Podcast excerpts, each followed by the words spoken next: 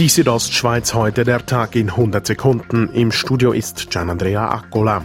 Die Schweiz ist laut Gesundheitsminister Alain Berset gut auf das Coronavirus vorbereitet. Sollte sich das Virus in der Schweiz aber unkontrolliert ausbreiten, werde man weitere Schritte beschließen, sagte Pascal Strubler, der Direktor des Bundesamtes für Gesundheit. Beispielsweise das Absagen von Veranstaltungen, die Aufforderung zu vermehrtem Homeoffice, wo dies möglich ist, oder beispielsweise auch zu Sistierungen von Rekrutenschulen.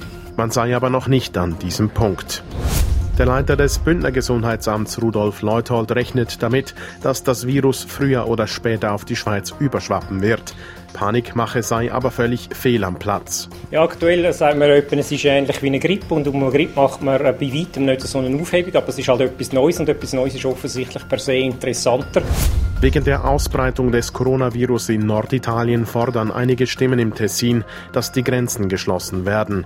Für den Bündner SVP-Präsidenten Roman Hug geht diese Forderung zu weit. Er sagt aber, unsere Seite plädiert ja immer für starke Kontrollen den Grenzen. Das äh, fordern wir aber auch unabhängig von dem Fall vom Coronavirus.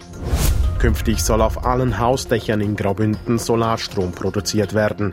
Die vielen dezentralen Stromproduzenten stellen das Bündner Energieunternehmen Repower vor große Herausforderungen, sagt Pressesprecher Stefan Biskulm. Man ist eigentlich dabei, ein Energieversorgungssystem, das wir die letzten 100 Jahre aufgebaut haben und das sehr, sehr gut funktioniert hat, jetzt ziemlich radikal wieder umzubauen. Die Südostschweiz heute der Tag in 100 Sekunden, auch als Podcast erhältlich.